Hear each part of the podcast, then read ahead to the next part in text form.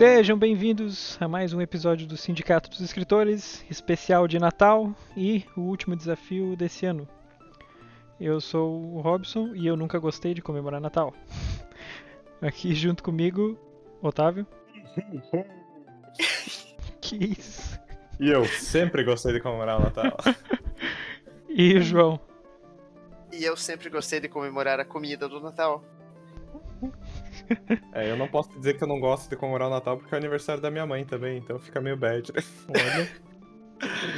é. Mas são datas iguais, porém diferentes. Então. ok, então o nosso desafio era escrever uma história que se passa no Natal ou na sua véspera, e a data é parte relevante da história. Não pode girar em torno do tema eleições brasileiras e não pode ser um cenário de fantasia ou outro mundo. Pontos bônus: 1. Um, acabou de morrer alguém famoso ou da família. 2. Um objeto valioso é roubado na casa da pessoa que organizou a ceia. 3. Alguém decide revelar um segredo para toda a família. Tum, tum, tum. Dá pra dizer que todo mundo tabelou nesse, nesse bingo aí, né? Né, eu ia, eu ia comentar mesmo, mas não queria falar agora, porque seria um spoiler, porque vai vir os contos, né, mas vamos, vamos deixar pra depois, então, esse comentário. Sim, vamos lá então, começando com Noite Feliz, do Otávio. então, vamos lá. Noite Feliz. A família Santos se apressava para deixar tudo pronto para a chegada de Dona Gertrudes, a vovó aniversariante da vez. Todo ano era um corre-corre. O banquete precisava ser farto, pois além do aniversário de Dona Gertrudes, a família celebra o Natal no mesmo dia. Pensa na sorte da mãe, fazer aniversário na véspera de Natal. Comentava Anastasia, a filha mais nova. Ela provavelmente responderia que não tem sorte nenhuma nisso, já que sempre ganhou um presente só para o Natal e aniversário. Respondia Cláudia, a mais velha das filhas.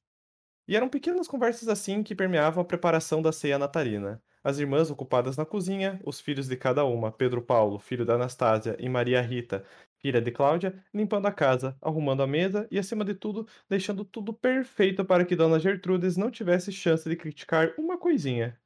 Os tios Renato e Marco logo chegariam, com suas histórias de adultos que ainda se consideravam adolescentes, enquanto suas cônjuges celebravam o Natal com suas respectivas famílias. Assim seria, não fosse um pequeno detalhe chamado clima político do país, se fazer presente em todas as reuniões familiares do último ano. Mas Cláudia e Anastasia estavam precavidas para essa situação. Ó, oh, esse aí só pode ser o carro do Renato. O Marco com certeza veio com ele. Disse Anastasia enquanto tirava o Chester do forno. Esses dois só chegam na hora de comer, né? Os anos passam e eles não criam vergonha na cara mesmo. Sim, e tem outra coisa que não muda. Tu pegou o pote, Cláudia? Ha! minha querida. Olha para o centro da mesa. Em meio ao mar de comilanças se encontrava um pote de plástico de tampa aberta, com uma folha de caderno colada à sua volta, apresentando os dizeres pote para quem ousar falar de política nessa noite. As irmãs deram uma risadinha e chamaram os filhos para atender a porta. Os tios haviam trazido a avó, e a família estava completa para aquela noite. Renato foi o primeiro a perceber o pote e pediu do que se tratava aquilo. Falou de política, tem que pagar 10 reais pro pote respondeu Pedro Paulo, que procurava um canto da mesa para se sentar. Pois bem, deixemos a política de lado nessa noite tão linda. Afinal, as coisas vão muito bem. Não tem nem do que se falar no nosso país. Pedro Paulo e Maria reviraram os olhos. E como ambos sentaram ao lado de suas mães, receberam um leve chute no joelho em troca. Me passa o frango, Renato. Tu gosta de um franguinho mesmo, né, Marco? Vá cagar, homem.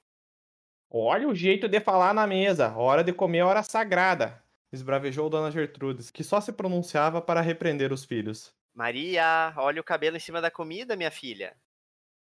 Fica aí, é problema meu, sou eu que tô comendo nesse prato. Maria Rita, trate de se ajeitar e responder sua mãe direito.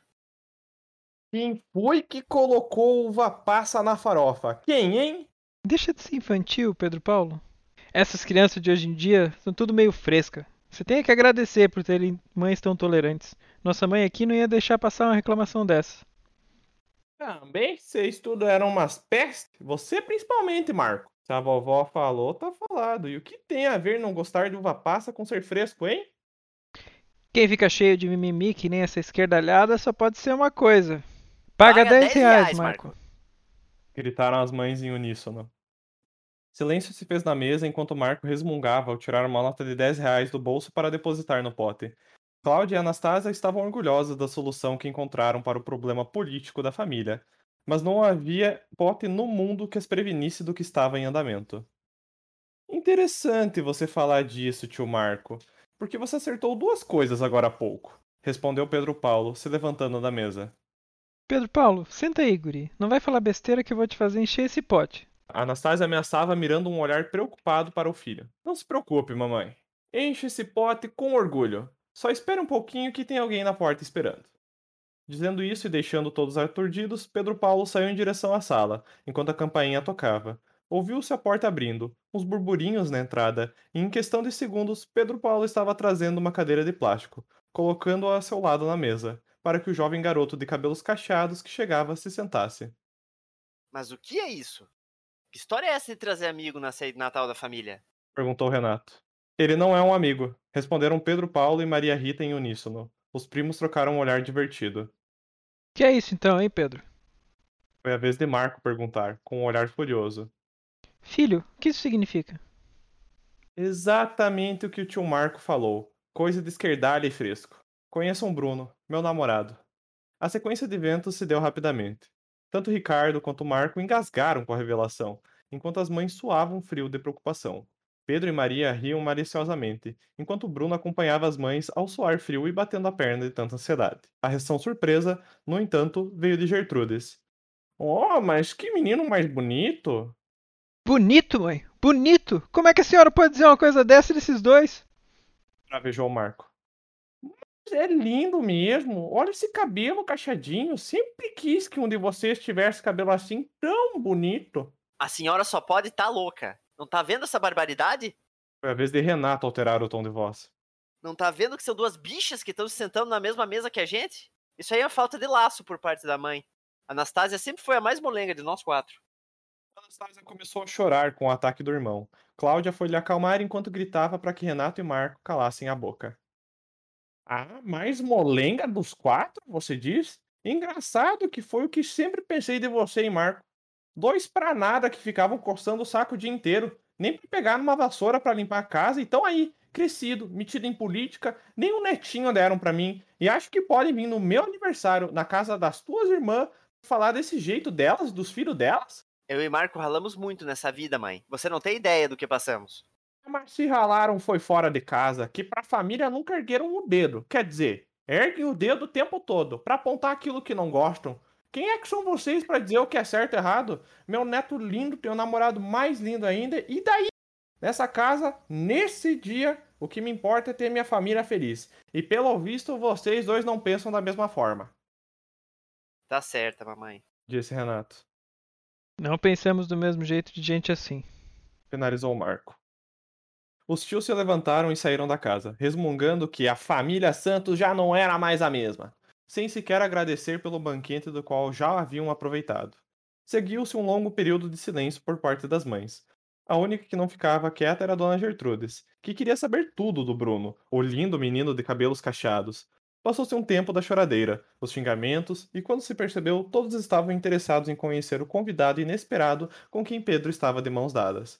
Em certo momento, até mesmo o pote da política sumiu da mesa, surrupiado por Maria, que precisava muito xingar o presidente em apoio ao medo que o primo passava todos os dias. As mães não ligavam mais, muito menos a avó. Aquela agora era uma noite familiar, na véspera de Natal, aniversário de Dona Gertrudes, uma legítima noite feliz.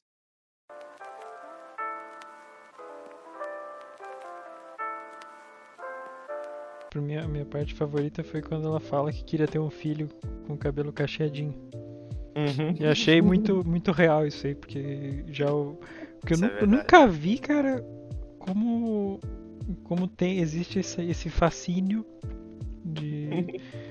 de cabelo cacheado, assim. Já, já vi, tipo, a minha mãe uh, e, sei lá, minhas tias e tal. Ver uma criança com cabelinho loiro, cacheado, pronto. Sei se, se é porque os. Se é porque é um os anjos. Pessoa, é, né, cara? Exato, é. Tão lindinho. ah, eu preciso trazer foco ao, ao ponto alto da, da, da, leitura aí, que foi o Otávio interpretando a avó.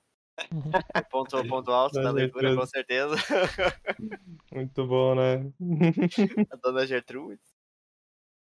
É, eu me diverti bastante escrevendo essa Mas história. eu, eu tenho que criticar que, puta merda, é difícil acompanhar essa história, porque é tanto nome, tanto, Uhum. tanto, tanta. Minha nossa. Sim. Em curto espaço de tempo, né? É, eu acho que eu, eu literalmente precisaria fazer um diagrama pra, pra entender quem que é quem aí. Uhum. Precisava Mesmo mais... com você narrando, ah, filha de não sei quem, e neto, e pá, e tal. e é, Uhum. é muito nome, cara. Mas eu, eu acho interessante que essa isso passa o caos que é normalmente noite Ah, de noite Natal. assim. familiar, né? Uhum. Ah, sim, isso sim, isso sim.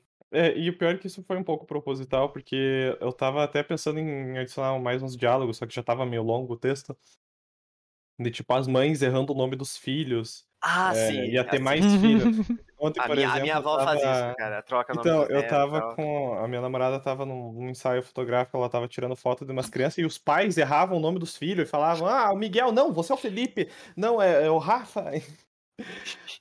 E era muito engraçado, tipo, porque realmente era muito criança e era muito engraçado ver isso de família trocando os nomes e tal. É, é, é divertido. Sim, e o- outra E- que era boa era. que- também já me aconteceu, que é a mãe errar o nome, tipo, da namorada. De usar o Ih, nome da rapaz. ex. Isso é bom, isso é bom, hein? Acontece. Ai, ai, Nossa, ai, aconteceu muitas acontece. vezes. Levou alguns anos pra minha Hum. mãe aprender o nome novo. Um garoto que sempre trazia uma namorada nova pra casa. Pior que não, é. Aquela É, história, é literalmente, eu- e as namoradinhas? Cadê, as né? E as namoradinhas. É, faltou esse diálogo, faltou esse diálogo. Não, mas eu, também. eu, eu cumpri esse papel. Sim. Uhum. É, eu cumpri o bingo ali, né? Surrupiaram o pote, revelação bombástica, só faltou morrer. Ah, não, o, o, o pote não, porque Ah, não, era um objeto vale. valioso. Tudo bem que Ah, tinha, não, tinha não, 10 não reais vale, dentro. Não, Otávio. Não, não, não, aí, aí é chutando. 10 reais hoje em dia vocês não acham É, valioso. você compra um, Um café. cara. um café, Mas, o, talvez ma- não, mas um tomate sim. mas, mas você meio que furou o principal, que era não falar de eleições brasileiras. Não, não, não, não, não. Mais ou Não menos. girar em torno. Não girou em torno. É, Mas foi a piadinha ali. Porque eu quis fazer uma, como se fosse um Natal, tipo, agora, né? Nesse, eu a- eu nesse até mês de pensei. dezembro de 2021 mesmo. Sim, Uhum. sim. Não, não- não tem como não ser, né, Uhum. cara? Daí eu fiquei pensando naquela ideia dos potes de xingamento e tudo, né? Isso que- é uma coisa pra mim muito de cultura americana. Americana, né? Pois é. Brasil. A Mas tem os como- square jar em inglês. Ah, como a gente já tá mas tá em alta, né? tá em alta. Você, a cultura estadunidense no Brasil é... Ah, é, pois é, né? Ah, em alta, né? Desde 1700. Ai, ai. Mas é, eu me diverti bastante escrevendo e, e fazendo esses, esses tios meio escrotos e tal. Vários, vários retalhos de coisas reais, né? Ah, com certeza, né, cara? Ainda mais aqui do, do, do grande sertão interiorano nazista. Então, Socorro. Mas é, foi, foi bem divertido escrever os diálogos e colocar esse, esse como o Robson falou, né? Esse caos da, da noite familiar, né? Que é um reclamando de um lado, o outro falando Sim. no outro. E aí acabar nessa grande revelação. eu acho que só faltou Hum. uma parte que, que imagino que é por toda a família, né? Que é a tal da oração em volta da comida e Ah, cantar parabéns sim, pra sim. Jesus e não sei o que, Me né? passou despercebido e eu lembrei, acho que foi na tua história, acho que eu Sim, lembrei tem disso. oração. É. Passou, passou despercebida essa pra mim, verdade. Ah, mas foi isso, não sei se vocês têm comentários ou perguntas pontuais a respeito da, da Ah, história. não, eu ia até perguntar o, o quão disso é, é retalho, né? Mas eu também usei Hum. muito de, de- de retalhos pessoais na minha história, então. É, o mais verídico ali é o. Minha mãe faz aniversário no Natal, né? Uhum. Não é a minha avó. Inspirado em fatos reais, né? Não é a minha avó, né? Mas é as coisas que a gente adapta. É, e daí do comentário das duas irmãs, de, ah, deve ser bom fazer aniversário, e a irmã falando, ah, não, mas ela ganha só um presente, que é o que a minha mãe passa mesmo, né? O pior é que isso deve Uhum. ser uma bosta, cara, porque eu, te- eu tenho uma amiga que ela faz aniversário na virada de ano. Nossa Então, senhora. é. É um presente de Natal e é isso aí. É, cara, é um presente pro Uhum. mês inteiro, né? E foi. Ah, mas e também uma coisa, uma sensação que eu quis passar muito é das mães e os panos quentes, sabe? Tentando fazer com que tudo Sim, seja o é foda, mais, cara. o mais tranquilo possível e que não tenha chance de, de dar briga, qualquer coisa. E aí Sim. inventa a história do pote e na mesa tenta Sim. deixar, ah, deixa disso. É, eu, é- eu, eu é vi mesmo. famílias fazerem coisas, não exatamente do pote, mas tipo isso, né? Não, não se fala de política, De sabe? política, né? Uhum. É, e aqui, assim, é uma coisa foda, porque é um momento do ano que todo mundo sente a obrigação de, ah, precisa reunir toda a família, né? Aquela, aquela Sim, questão da sim, cara. É, é, é E aquela aí, às vezes, se é, reúne é, com os parentes que não, não se dão mesmo, cara, é né? um Que, conforto muito artificial, né, cara? Só de as Uhum. pessoas estarem ali não quer dizer que, né? que se dão, né? Uhum. Mas é, foi, foi, foi bem divertido colocar, misturar esses detalhes. e, Assim, como eu falei, eu gosto do Natal, acho divertido a época do ano. Eu gosto só da Ah, vibe que passa Da Natal, vibe, né? Da resto. vibe, né? Isso aí. Da vibe. Eu gosto só das luzinhas. As luzinhas é É. também. Isso É, também é algo que, que eu, que eu falei na minha história, que eu gosto da, da, da- a, a climatização natalina que traz, né? Mas Otávio, você teve alguma alguma técnica, alguma preocupação assim na hora de fazer por ser muitos personagens ou você meio que tacou o foda-se só e foi Eu meio que taquei o foda-se, isso me, como, como diz a expressão inglesa, né? Me mordeu na bunda mais tarde. E foi é, a questão de que, tá, tem o Marco e o Renato, e eles viraram, tipo, Miguel e, e algum outro nome ali no meio, que na releitura eu tava vendo que, tipo, eu tinha enfiado um Miguel no meio da história. Daí o Miguel, umas horas era o Marco, umas horas era o Pedro Paulo, aí foi aquilo, tipo, como eu fui fazendo os nomes na hora é, e não prestando aten- a devida atenção, acabou se jogando contra mim depois. Mas eu tentei deixar o máximo possível cada um com a sua voz distinta, né? Nesse curto Uhum. período de tempo. Aí vocês têm que me dizer o quão bem sucedido foi isso, porque é, tem aquela parte de diálogo mais corrido que não tem indicação de quem é quem, né? Sim. Mas eu tento deixar de tipo, ah, a mãe chama o nome do filho, chama atenção, o tio fica fazendo piada idiota, só faltou pavê pra comer ali no meio. Sei que vocês me dizem se ficou mais, se, se- ficou bem distinto a voz dos personagens, ou quem sabe um, um pouco mais de tempo, ou até um pouco menos de personagem, né? Até o João comentou. Eu acho que é um espaço pequeno pra muito personagem. Então você teria Uhum. que, que talvez colocar mais mais descrição, porque também é difícil uma, uma cena, né?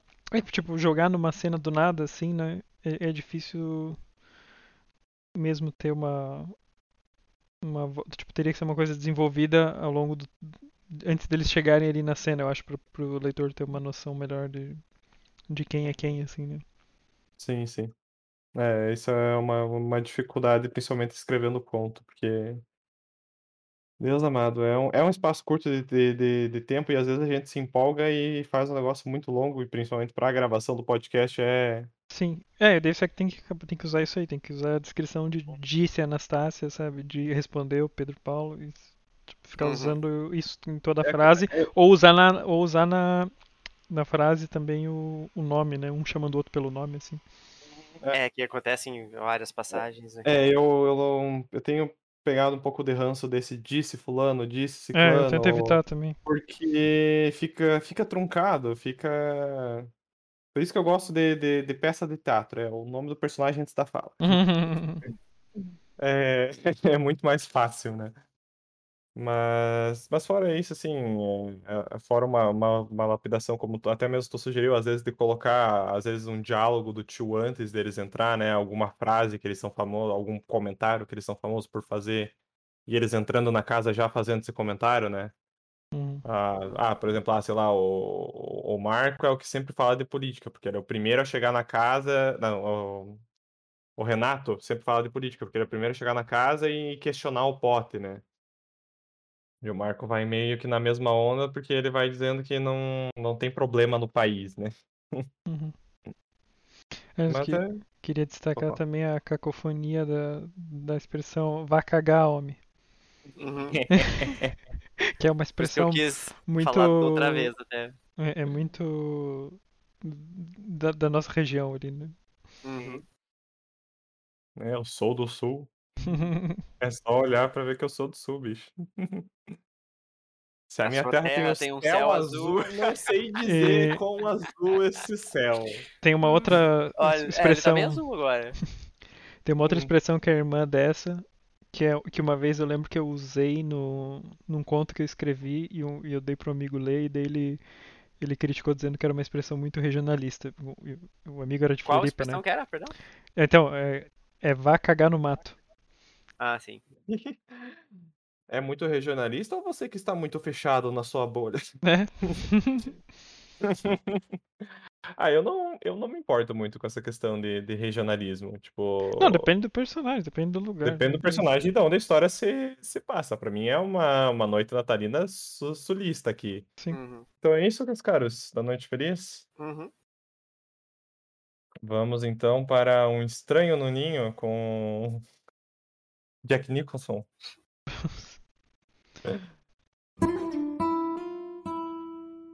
Carlos parou em frente à ostentosa porta branca, as mãos suadas, procurando por algum sinal na campa- da campainha. Com muita naturalidade, Flávia levou a mão à aldrava dourada e bateu três vezes. Só então o rapaz tomou conhecimento do que achava ser um enfeite, uma argola com motivos florais e ideogramas asiáticos que pendia da boca de um tigre dourado com dentes cerrados e olhos esbugalhados. A tia Louise trouxe de Jacarta. Explicou Flávia com um risinho. Supostamente pertenceu a um antigo príncipe. Ela adora contar essa história. Uma mulher muito jovem com uniforme preto abriu a porta e, com um aceno de braço, convidou o casal a entrar. Carlos tentou cumprimentá-la, mas ela tinha a cabeça baixa. Havia quase dois anos que o rapaz namorava com Flávia, e ele já conhecia boa parte dos parentes dela de almoços e jantares em restaurantes chiques, mas essa era a primeira vez que vinha na casa de um deles, e pior, para o Natal. Carlos ainda estava aturdido com o aspecto de palácio do século XVIII da mobília quando ouviu uma voz rouca ressoar pela imensidão do hall de entrada. Olhem se não é a minha sobrinha favorita, disse uma figura descendo a escada de mármore com balaustrada dourada. Ela usava um vestido longo, vermelho escuro, e ao redor do seu pescoço muito branco pendia um colar com um rubi imenso. Ça va, ma chérie? perguntou Louise, pegando na mão de Flávia. Très bien. E vous? Respondeu a sobrinha. Magnifique. Et le garçon? Carlos, não é mesmo? Ela estendeu a mão, coberta por uma luva da mesma cor do vestido. Oh, d- digo sim, boa noite. O rapaz pegou a mão, mas ao ver que ela mantinha-se estática, percebeu o erro e baixou a cabeça para beijá-la. Seus lábios mal tinham tocado o tecido fino quando a mulher retirou a mão. Nesse momento, um homem uniformizado se aproximou, carregando uma bandeja de prata com duas taças. Flávia pegou uma e Carlos imitou. Era um líquido rosa claro, e o rapaz conseguiu identificar pedaços de morango e alguns mirtilos flutuando no meio das pedras de gelo e cobertos por uma fina camada de espuma. Flávia tomou um gole e entregou a taça para Carlos. Tia, preciso ir ao lavabo. Já volto. Oui, oui, disse a tia com um sorriso. Alors, Carlos, minha sobrinha disse que estás no último ano da faculdade. Qual era mesmo o curso? Economia? Filosofia. Ah, Mas sim, último ano. Finalmente. aham. Em qual faculdade? Na estadual. Hum, E o Jean entrou na faculdade esse ano, né? Jean. Oi? É Jean, não Jean. Jean Philippe. Mas sim, entrou esse ano. Desculpa. E onde é que o Jean tá estudando? University of Cambridge. Ah, É onde os amigos dele estão. E como temos o apartamento lá, foi mais fácil. Flávia voltou para o alívio de Carlos. E os três seguiram para a antessala onde os outros convidados aguardavam o jantar, todos com drinks na mão e sorrisos no rosto. Ao fim de 20 minutos, Carlos estava exausto. Entre ouvir o tio Denis, que trabalhava na Faria Lima, e a, pria- e a prima Vic, que era CFO de uma fintech prestes a abrir IPO, já tinha usado toda a sorte de interjeições para fingir interesse ou admiração, enquanto tentava ignorar os ocasionais olhares de pena ou desprezo que recebia. A única pessoa que tinha demonstrado um pingo de interesse em Carlos era Alberto, um cara de 57 anos que tinha casado com a prima da Flávia, Camille. Ele adorava filosofia e sabia o suficiente para ter uma conversa séria sobre o assunto. Não era o tipo que tinha lido O Mundo de Sofia e se achava o sabichão, como muitos que Carlos conhecera. Carlos e Alberto estavam no meio de uma discussão sobre Nietzsche quando o barulho da prata ressoando no cristal chamou a atenção de todos. O jantar teria início. Uma a uma, as pessoas largaram suas taças nas bandejas que, que apareciam magicamente ao seu lado e se dirigiam para a grande sala de jantar. Uma mesa gigantesca ocupava o centro do salão, coberta por uma toalha de tecido finíssimo, cor de pérola, com bordados natalinos em vermelho e dourado. Janelas enormes ocupavam quase a totalidade do pé direito, ostentando uma vista para o jardim verdejante com uma fonte de pedra, todo iluminado, incluindo um enorme pinheiro enfeitado. Na ponta da mesa estava sentado o patriarca da família, Pierre Laurent Leblanc. Era um homem pequeno e de aparência frágil. Tinha os olhos claros, muito fundos, salientados por sobrancelhas brancas muito grossas e a pele parecia escorrer do seu rosto como cera de vela.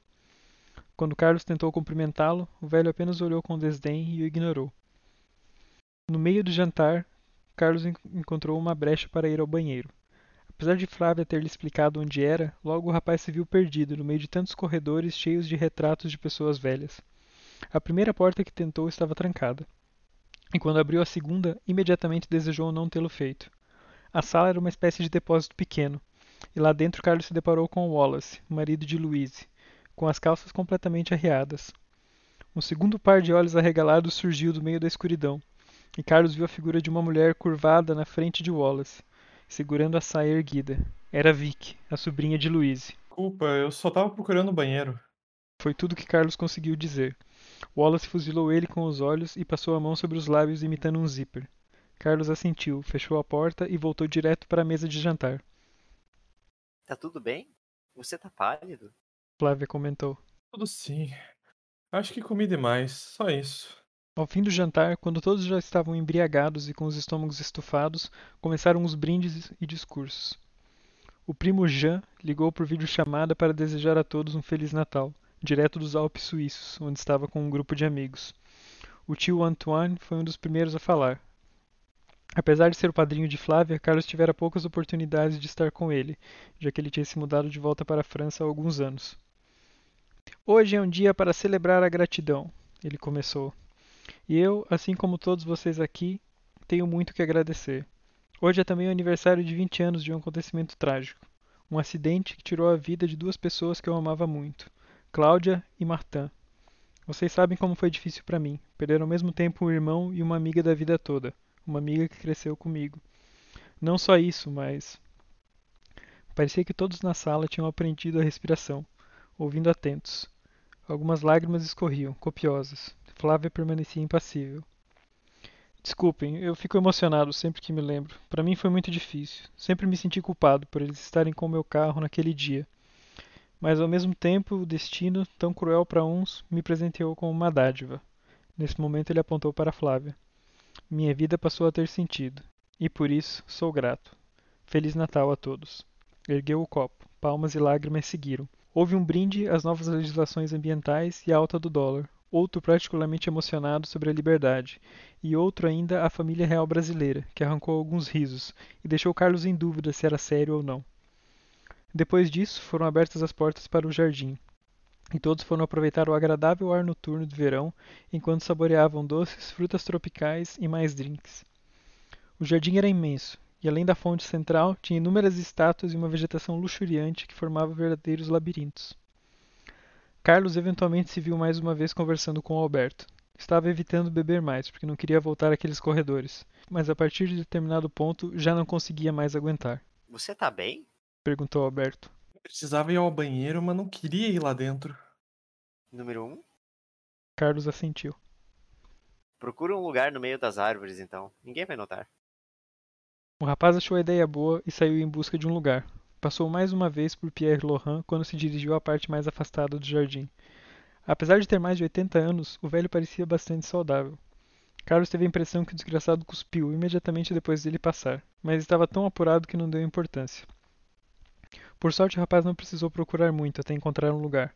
Pousou o copo no chão e se embreou no meio de um bambuzal. O alívio que Carlos sentiu foi tão grande que nem ouviu o barulho de seu copo de cristal se partindo. Quando olhou para baixo, a fim de fechar o zíper, Iluminado apenas pela luz da lua que atravessava em meio aos bambus, o rapaz ficou confuso ao ver um brilho metálico no seu peito. Então veio a dor, seguida de tontura e falta de ar, o cheiro de sangue e um último segundo de lucidez com a derradeira realização. Tinha sido apunhalado pelas costas.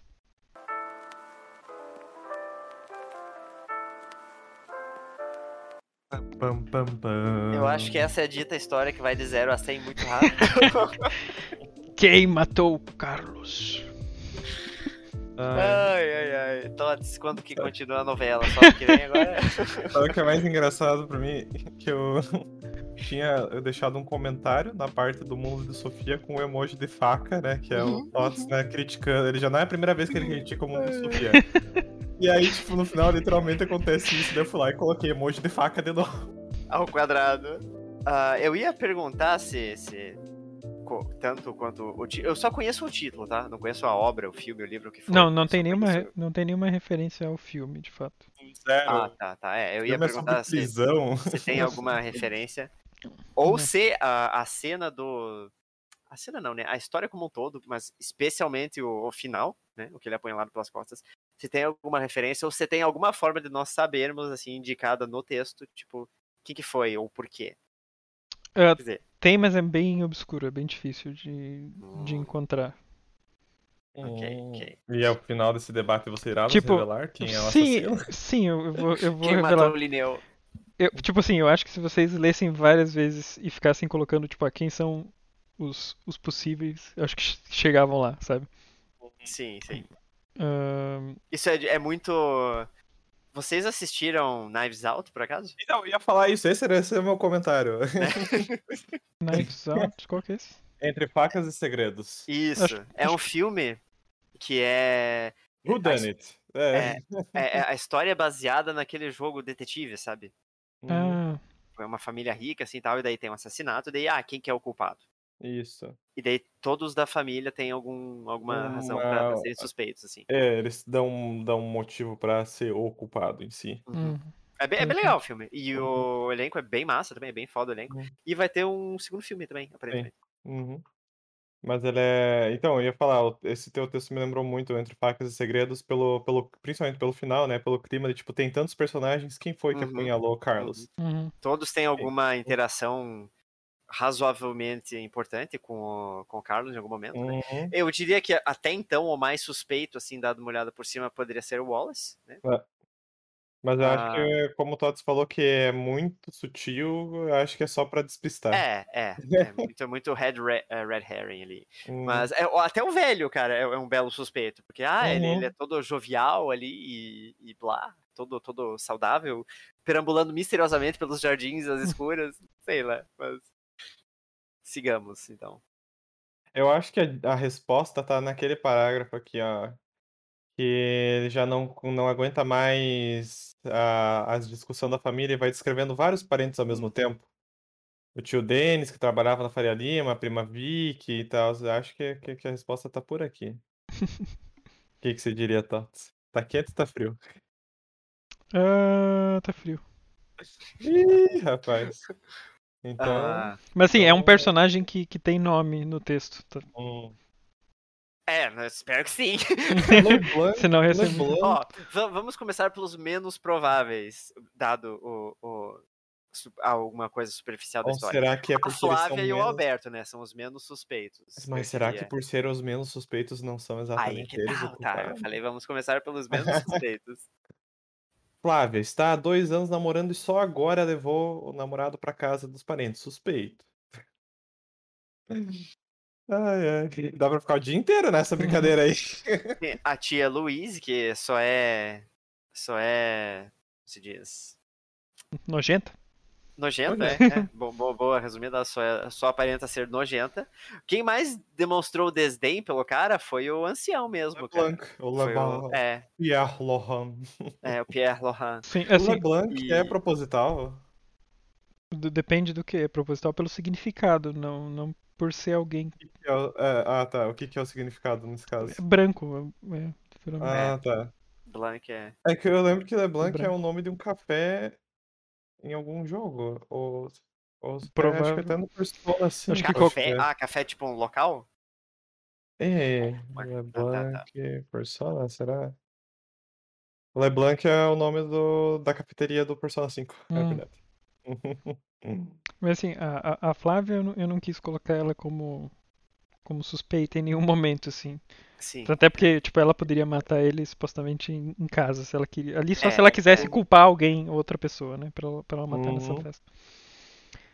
Ah, mas quem é o. O- co- O quê? O Wallace fica mais óbvio por, por ter pego ele, né, no, no flagra ali. Uhum. Com a mão na massa. A mão na massa. Mas vai lá, Tato, você ia revelar. Sim, quem, quem são os, os- supostamente os suspeitos? No caso, são as pessoas que interagem. Tem o Wallace, tem a Vicky. É, ah, vi aqui também, bem lembrado, bem lembrado. tem a. Porque. de- assim, o Wallace, né? Porque foi visto tra- cometendo traição. Ah, a Vicky, porque ela. Ela tá com. prestes a, a ter algo importante da empresa dela, que vai abrir IPO, então, tipo, qualquer escândalo público seria ruim pra ela. Então ela tem esse motivo. Aí tem a Louise, que teria o um, um motivo né, do, do ciúme, supostamente, se ela descobrisse a, a coisa do marido, se ela soubesse. Ahn, depois.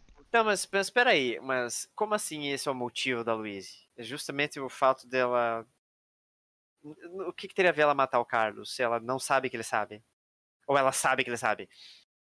Aí que tá. Ah, não, desculpa. É, não, sério, não tem nada a ver. Eu viajei. A no é a eu esposa do Wallace. Sim, a Luísa é a esposa do eu Wallace. acho é. que é um subplot que foi, foi apagado. Não, não, não. isso daí. eu- Isso foi, fui eu viajando, eu confundi aqui na. Trocou o nome? é, ela. Não, ela, ela só não, não gosta dele. né? É isso. É, ela só é nojenta. O Só nojento. Antoine, O Antoine. muito estranha a fala dele, cara. O Antônio é Cara- o padrinho, ele é outro suspeito, ele é o padrinho. Ah, ele é. Então, Da- é- eu não entendi, fico- não ficou muito Ficou óbvio. meio no ar, ficou meio no Ah, ar. então pode muito bem ser ele. Pode muito bem ser Porque- ele. Porque ele tava contando a história lá da morte é, É. de duas pessoas ali, que, da Cláudia e do Martim. E aí, tipo, a. Flávia tava, tava nervosa enquanto É, ele é. contava, tipo. Passível, né? Ficou meio no ar. No ar. Sim. Ele é o quarto. Ah, só pra encerrar todos os suspeitos. O Antônio, que é o padrinho. Ah, quinto, ah, o, o, o patri- patriarca da família. Não, o o Pierre, né? Pierre Lohan, que, Pierre. que é um escroto ali e velho, né?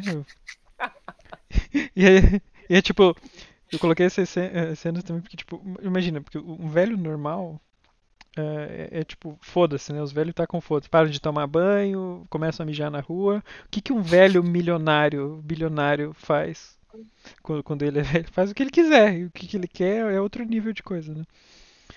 Ah, e o Alberto também é um suspeito, porque se vocês verem, o Alberto é quem diz pra ele, pro, Ah, pro Carlos, é verdade. Aonde é pra ele ir fazer xixi. É. Então, Pode ser um complô, então. e ele vê o Lohan a última vez. Então, tipo, supostamente aqui pelo final do texto fica, eu acho que os mais suspeitos ficam pro final o, o Alberto, o Lohan e o Wallace. É muito engraçado o Toto falar, eu acho que fica, né? Porque ele sabe que Não. é Eu o acho não, eu acho que eu quis Não, deixar. Quer dizer que aparenta, que quer aparentar. É, é o que eu quis aparentar. Mas sim. No fim das contas foi o Jean. O Jean, é, o Jean tava É, escondido lá ali. O. Jean tava escondido no matinho, nem tava. A É, vida dele é um na, real, na real, cara, é óbvio, é óbvio que foi o Jean. O Carlos errou o nome dele, cara. Uhum. Então esse Não, é um crime esse é um- Não, inaceitável. esse é o motivo da Inclusive- Louise. É, inclusive, parabéns, esse diálogo é muito bom. O Ah, Jean. Não É é muito, é muito real é aquele diálogo. Esse diálogo foi o que originou a ideia do texto, na verdade, porque foi assim, Sério? eu tinha Meu pai amado. Eu tinha. Eu tava ouvindo um podcast que se chama O Rapto da Amarelinha, que é sobre tretas políticas do futebol. E fala muito sobre o João Avelange, que foi o presidente da CBF, presidente da FIFA por muitos anos. E, e daí eu descobri que o João Avelange, na verdade, o nome dele era tipo Jean blá blá blá blá blá blá, blá Avelange. Ele é francês. Ele nasceu. na- eu lembro- ele acho que ele nasceu- chegou a nascer na França e se mudou pro Rio de Janeiro muito criancinha, assim. E depois ele trocou o nome pra João. E, Coitado. e quer dizer, não sei se ele trocou de fato ou se as pessoas chamam de João, mas tipo, Jean virou João, né? Porque ninguém sabe falar Jean, né, no Brasil. E, e daí eu contei isso pra Lígia e ela me falou de um filme que ela viu que se chama Casa Grande e que tem uma cena nesse filme que, que é tipo pequeno burguês brasileiro assim e, e- Uhum. e tem uma cena assim que a mulher alguém fala do que o filho dela assim, se refere a ele como Jean e ela fala não, não é Jean, é Jean. E daí eu achei genial isso e, e daí fiz o diálogo Uhum. repetir esse diálogo. Isso e, e, bom, toda, toda a situação ali, né? Dela meio que humilhando o, o, o guri. Sim. Carlos. Mas é engraçado que ela não fala o que, que o Jean tá estudando, né? Só falar, Uhum. na University of Cambridge, tipo, Uhum. Só por isso já é superior ao seu curso de filosofia na estadual. University of Cambridge, otário. Mas você usou várias tropes que até no, no filme que o, o João citou, né? O Entre Facas e Segredos, é bem explícito, várias tropes. A, a, a menina rica que se casa com o cara de humanas, que vem de uma Uhum. família comum, e daí a família dela é tudo uns magnata, cada um no seu estereótipo de magnata, né? Uhum. É, é a trope pro assassinato. Fica aí a recomendação Bom. do filme. Tá? Hum. E daí a primeira, na minha primeira passagem, o texto não era sobre um assassinato, porque eu, não, eu cheguei, tipo, Uhum. os textos estavam quase igual até chegar ao ponto do jantar. E daí ali eu não sabia o que, que eu ia fazer. Eu fiquei travado muito tempo ali. E aí, a princípio, porque assim, quando, quando eu tive a ideia desse desafio, eu tava assistindo Succession, que é um, pra quem não viu, é um seriado que é sobre pessoas bilionárias tendo pe- problemas de pessoas bilionárias, que é tipo, é, é tipo treta de o dono, Uhum. o velho, o patriarca tá meio que quase morrendo e os filhos ficam brigando pra ver Uhum. quem que vai suceder ele. E ficam se fazendo esquemas, Então. assim, né? E aí eu queria fazer, e eu tava querendo fazer um, um- um diálogo meio que nisso, assim, né? Fazer essas tretas de família no diálogo.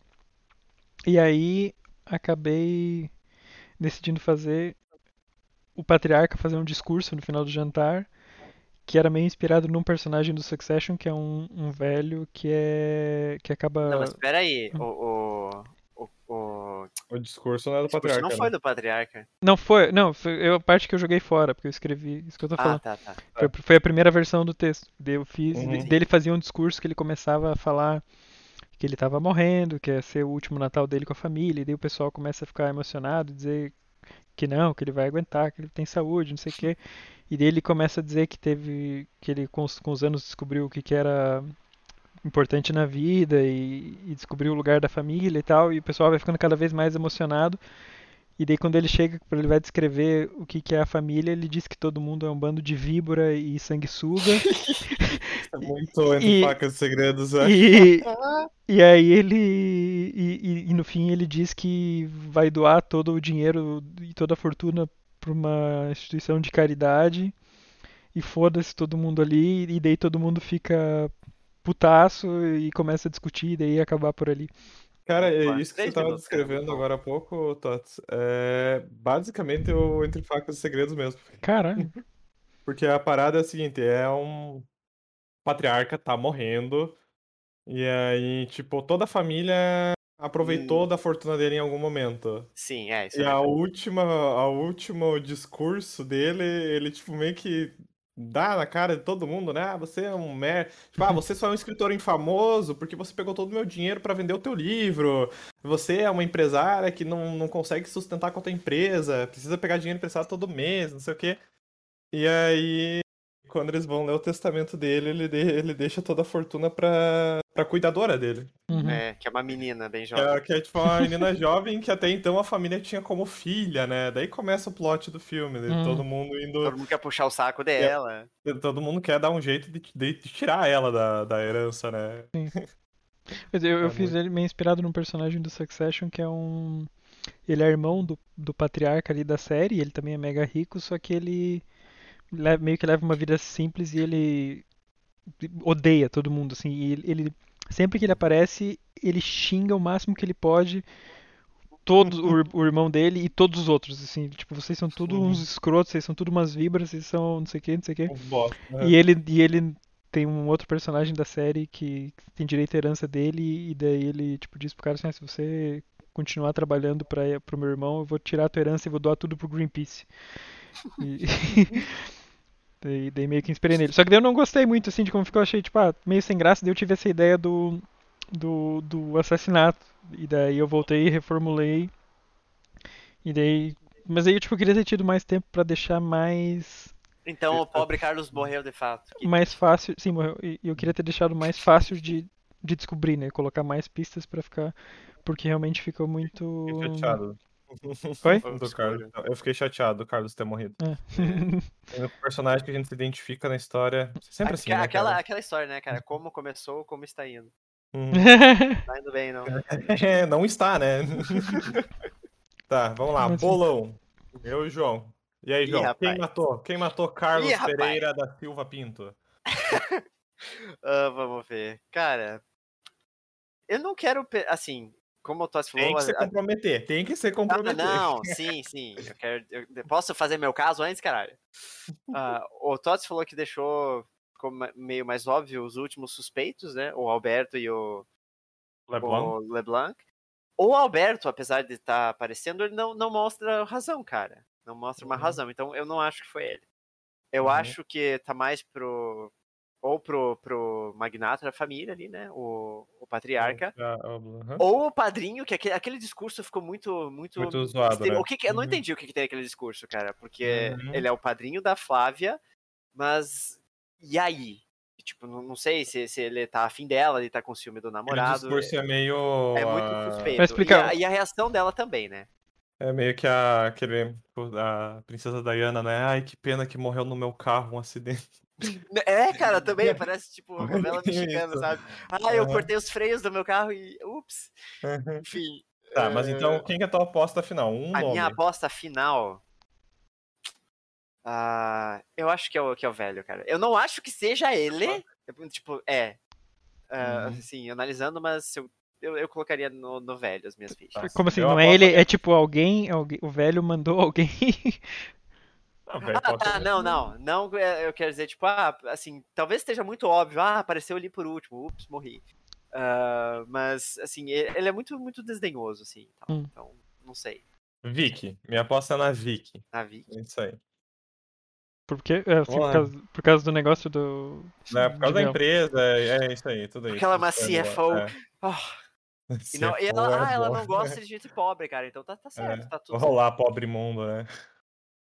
Alguém tinha que ter falado isso no jantar. Bom, mas eles Ah, deram, graças a Deus, a alta do dólar, cara, então tá bem implícito. É, olá, pobre mundo, é isso aí mesmo. Então, toque. Vai lá. Tá, eu vou então explicar. Quem, quem foi. O assassino é o, é o, é o Antoine, é o padrinho. Ahn, agora teve uma mudança que eu fiz de última hora que acho que deixou um pouco menos claro, que foi o seguinte. O Antoine foi quem criou a Flávia. Uhum. E antes eu tinha, antes eu tinha colocado pai de criação no, no comentário em algum lugar, depois eu tirei, só deixei padrinho. Mas aí a história que ele conta é o seguinte, e daí se essa história ficar mais clara, eu acho que, que, é- que talvez a suspeição dele fique mais clara. Mas o que aconteceu? Ele, como ele- que é isso que ele explica ali, que tirou a vida de duas pessoas que amava muito, Cláudia e Martin. Ah, se vocês Pai da perceberam, Flávia. o pai da Flávia, porque todo mundo na família ali tem nome francês, né? Uhum. Então era o pai da Flávia e uma outra mulher, e ele disse que pra ele foi uma perda dupla, porque ela, essa mulher era muito amiga dele. E, e era uma amiga que, que ele disse que passou a vida toda ah, com ele. A vida toda, né? É. E, enfim, depois ele acabou ficando. ah, criou ela. Ah, então a implicação aqui é que o Antoine, na, na verdade, ah, é, tinha um caso com a, com a Cláudia. Hum, E, então rolou uma, uma disputa, e daí talvez eu não cheguei a, a- a pensar 100%, mas tipo, talvez a, a, Cláudia fosse. A Cláudia. A Flávia fosse tipo filha dele. Ah, sim. E como ele teve uma disputa, ele queria ficar com a Cláudia e ela não quis. Ele sabotou o, o carro Uhum. e emprestou pro casal e o casal morreu. E ele ficou com a Cláudia, com a Flávia pra ele. E, e criou ela. E daí, tá- e daí tipo, alguma coisa. Não, eles não têm mais um relacionamento bom, assim, né? Então, por isso a, a- Por isso tem a essa. cara dela. Suspeita, né? no Então, tipo, ou ele, sei lá, ou ele a- abusou ela de alguma forma, ou ela desconfia de alguma coisa, mas é algo que também ela nunca contou pro, pro Carlos, porque eles estão, sei lá, dois Uhum. anos juntos ainda. Uhum. Mas, tipo, o relacionamento deles não, meio que não, não tá mais... Não vai pra É frente. meio Né? Mas John muito bom. e Ellie, né? Oi, E- Otávio? É do The Last of Us. Ah, E, e aí, a- e ele é, tipo, maníaco possessivo, né? E, ele vê Uhum. nela a... A a- Cláudia. A Cláudia, exatamente. Que é- e aí agora quando ele volta e vê ela com o namorado, ele fica fica puto É, e, e aproveita pra matar ele. Uhum. Tan, tan, É, agora que tu falou do nome fica bem mais, mais óbvio, né? Uhum. Bem bolado, bem bolado. Assim, eu teria, teria que mexer mais pra ficar mais. Talvez Mais manter pistas. aquela parte de criação. É, porque a Ou parte do, do- alguém o, backstory é, né? é crucial pra entender, né? A motivação do é, personagem. ou tal, alguém então. fazer algum comentário e a Flávia cortar, tipo, dizer que ele não é o pai dela, alguma coisa assim, sabe? Uhum. Uhum. Deixar. Porque esse Flávia permanecer Eu acho que- é o que dá a pulga atrás da orelha, Eu né? acho Mas que, eu, eu acho que ele entende tinha que aparecer é, ali no começo, quando eles chegam na sala e começam a falar Só, com as né? pessoas. Eu acho que ele, esse, o, o Antoine tinha que aparecer, porque ele ficou meio do nada com o discurso aqui. Uhum. Sim, sim, isso é verdade. Mas Mas enfim, a- tam- a- o plot tá muito bom, tipo, a ideia de. eu te- Nossa também teve o problema de que quando eu cheguei, tipo, já, já não tinha mais. Tava ficando grande e eu também queria acabar logo. Não- Aguardamos a long final. novel Uhum. agora, todos. É. É. Mas muito, muito que bom. O, o, o livro, no final, claro que vai ser. O foco vai ser mudado pra personagem principal, a Flávia. Daí, a ponto de vista dela, investigando quem matou o Carlos. É, mas é isso aqui tudo levou só pra gente, só pra dizer que eu e o João somos péssimos detetives. Né? Os dois iam prender pessoas inocentes. Mas não Péssimos detetives nada, não, né? cara. Não Magnata- Magnata não é inocente, né, bicho? Não, cara, vocês Hum. são. Eu que sou um bom escritor, porque vocês caíram nas minhas pistas. Minhas Caíram armadilhas. na. Ora, aí se não temos um, um Tots Cri- Christ aí. Estamos um Sherlock Holmes. Ai, ai. Mas é, uma outra alternativa que eu gostei é a de mais de uma pessoa estar envolvida no assassinato. Que vo- você levantou essa hipótese ali no final. hum. Em algum debate você levantou essa hipótese de ah, foi um que mandou matar e os dois tinham um motivo pra matar, né? Uhum.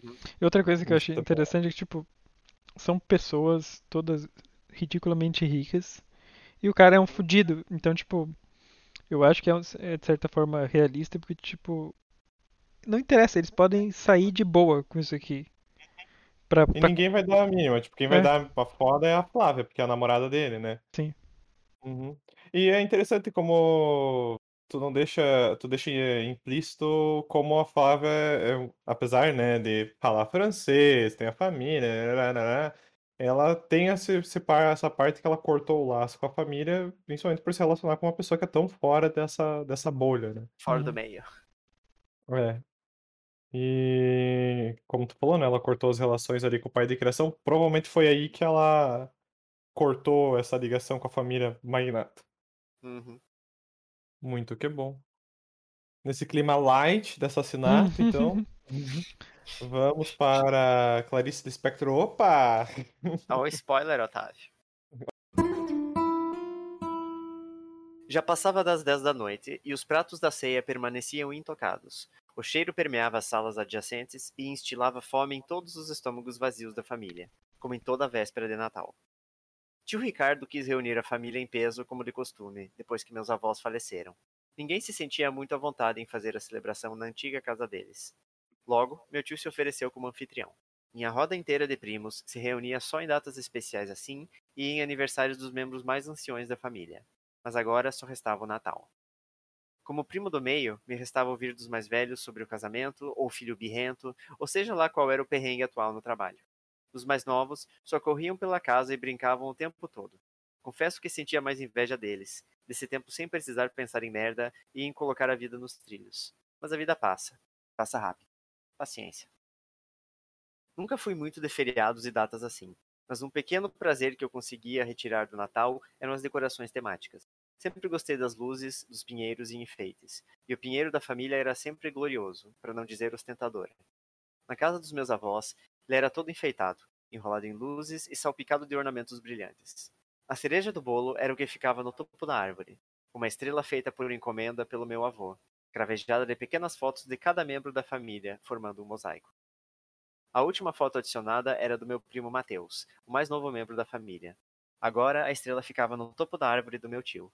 Não sei se os irmãos decidiram usar ela por terem mudado o local da ceia, ou se decidiram entre eles que passariam para o meu tio por ele ser o mais velho. Também não vem ao caso. Só sei que olhar para ela me fazia feliz e triste ao mesmo tempo, sabendo que não passaria mais um Natal na casa dos meus velhinhos. Perdido um pouco em pensamentos, sou tirado do transe por minha tia Rita, esposa do tio Ricardo. Oi, Felipe, querido, disse-me dando um beijo. Boa noite, tia. Ela sorria e segurava uma taça do que parecia ser champanhe. Nunca entendi como conseguiam beber de estômago vazio. Deveria ser anos de prática. Eu queria saber se por acaso aquele seu amigo, Pedro, vem hoje. Ele vem? Ela me olhava sorrindo, mas a pergunta fez um bloco de gelo cair em meu estômago. Acho que não, tia. Por quê? Ah, é que você sabe como são a tua tia Francisca e o marido dela. Eles não entendem essas ideias da juventude. Não iam gostar de ver ele aqui com você. Rita sempre foi boa em fazer malabarismos para culpar alguém. Provavelmente por ter muitos irmãos e irmãs, mas eu já havia passado por isso muitas vezes. Ele não vem, não. Eu vou lá depois da ceia só. Por alguma razão, a resposta ainda não havia agradado a minha tia o suficiente. O sorriso ficou travado, os olhos um pouco confusos, e as palavras saíam como uma gravação falhada da boca dela.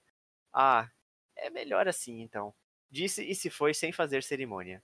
Meus pais ajudavam na cozinha. Eu fui para um canto mais escuro do jardim mexer no celular e acabei atraindo a atenção dos meus primos adolescentes.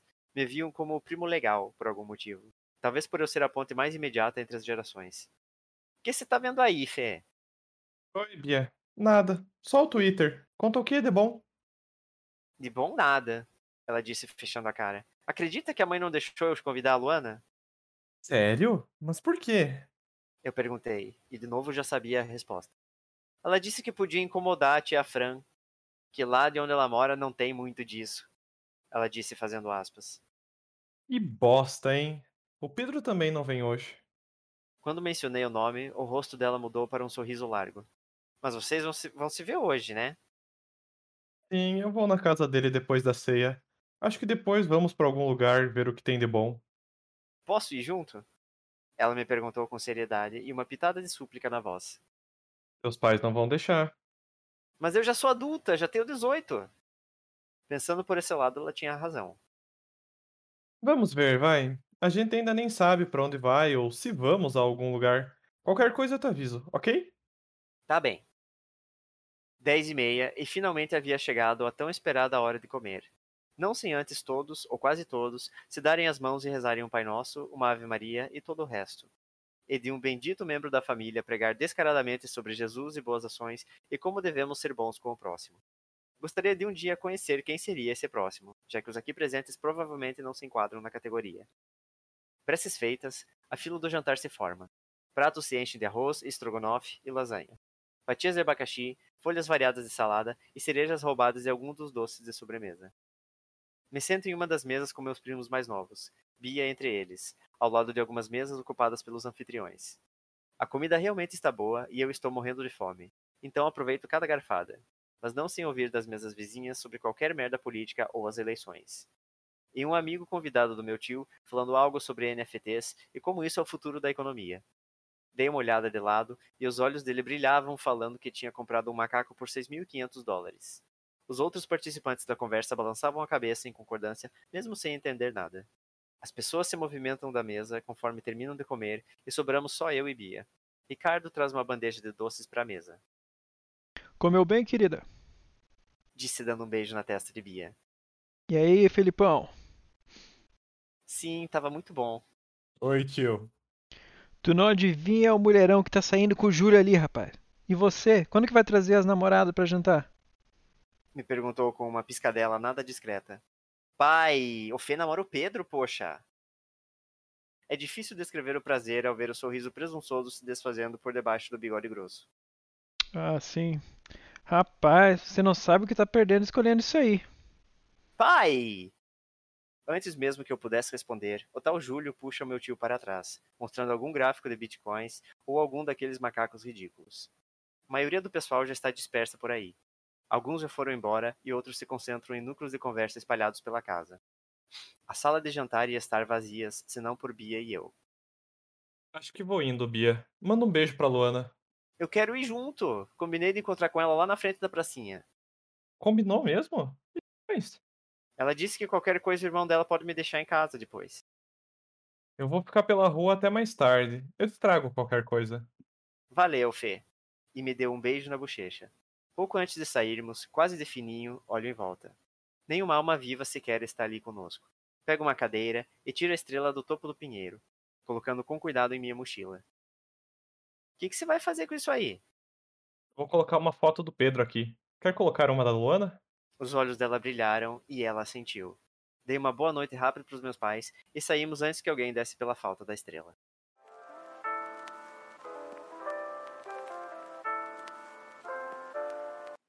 Depois desse assassinato, a gente termina, né, com uma história de, de Roubo. aquecer o coração.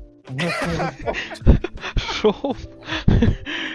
Roubo! Caralho, é, tá bom, tá bom, tá bom. Resu- resumindo o texto em uma palavra. Uma pobre família de classe média que agora tá sem estrela na Estrela de de Natal. Natal. Pobre família de classe média é boa, hein? Mas vamos lá então, João. De onde surgiu essa história? Surgiu de eu vendo a proposta do exercício e fa- falando como é que eu posso fazer alguma coisa escolhendo bem um dos temas ali.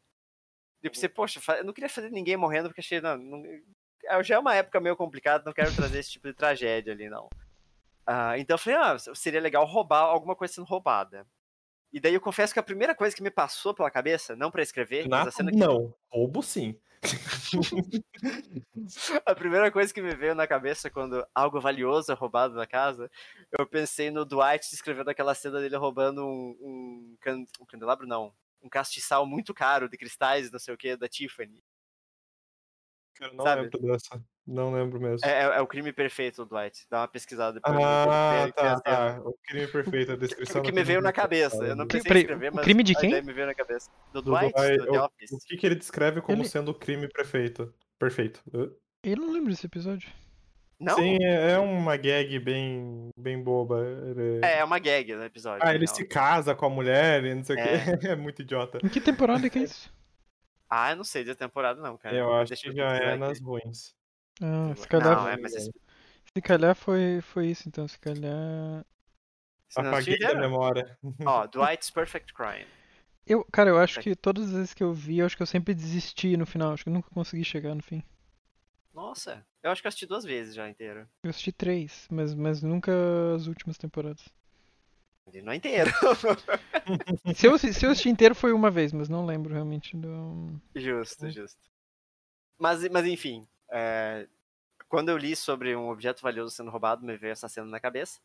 Mas eu quis eh, fazer mais no, no clima familiar mesmo e tal, então eu pensei, o que que poderia ser roubado de valioso da família? E pensei, tá, mas daí por que que essa coisa seria roubada? E acabei conseguindo juntar um motivo e, e algo valioso que tivesse importância para a família.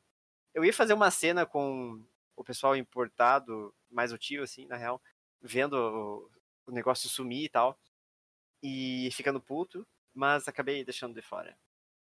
Uhum. Ah, Eu, tinha gostei. pensado também em fazer a estrela ter uma, talvez um pouco mais importância entre os irmãos, tipo, ah, eles meio que brigar pra ver com quem ia ficar a estrela e tal, mas acabei deixando assim. Mas e aí, João, você é o primo legal? Ah, não sei, cara. Mas eu, eh, uma parte ali da, da parte do primo é real que eu meio que me sinto meio que a conexão entre os primos de geração. assim. Ago- Agora tem, tem uns gaps bem salientes de diferença de idade. Eu sou o segundo, o terceiro homem mais novo. E daí o segundo homem mais novo da família tem 16 anos. Então, basicamente metade da minha idade. E daí o primeiro mais novo é tipo um bebê. Tem acho que uns 3 ou 4 anos agora. Então, mas até esse meu esses meus dois primos nascerem, né? antes disso, eu era o homem mais novo da família, daí tinha só meninas Hum. mais novas. Interessante. Cara, eu. Eu acho que eu acho que esse é o teu texto, pra mim é o, é o favorito que você escreveu, assim. Eu achei ele muito bom e achei um muito autêntico, assim, o retrato que você pinta. Eu achei os personagens também muito bem construídos pelo da- dado o tamanho do texto. E tem várias coisas, tipo, desde a, do cardápio ali, falando das fatias de abacaxi, cara. E ou o- Ah, isso da comida, deixa eu até levantar uma parênteses, é bem, é bem real, que é basicamente o que a gente come no Ok. Natal e no Novo. É, suspeitei. E o, o cara falando sobre o NFT, é, tipo, te- tem uns detalhes assim muito muito bons. Verídicos. Verídicos também, E- né? Sim, e agora o macaco é um macaco mesmo ou é um NFT de um macaco que ele tava falando? É um NFT. um Ah, macaco, tá, é um tá, NFT tá, foi, o que eu imaginei, tá. Ah, sim, é. É, é verdade. Pra, pra quem não, não, não tá dentro do negócio de saber um pouquinho o que é os, os, os NFTs, de fato fica um pouco abstrato. Eu, eu coloquei sabendo, né? Já que era um Uhum. F- um, NFT de macaco. Mas muito bom. eh, eh, se alguém de fora comentando, daí a família fingindo interesse em entender que ele Uhum. gastou milhões de dólares em, em um macaco. Eh, e os gráficos de Bitcoin no final também. É, eu também queria, né, ressalvar a, a interpretação do Tots de personagens escrotos. Do tio escroto, né? point. Me especializando, né, cara? Esse aqui tinha bigode, então eu me identifiquei com ele. Socorro. Mas é, eu, eu concordo com o que o Tots falou, esse é um do- dos, dos melhores textos que tu, tu já escreveu. Eu não sei dizer se será o melhor no momento, mas é, eu gostei bastante e o final dele é bem. é, coração quente. Sim, e, e. É. e- e ficou. E e eu achei o título perfeito também, com, com o final, assim. A Hora da bom. Estrela? É.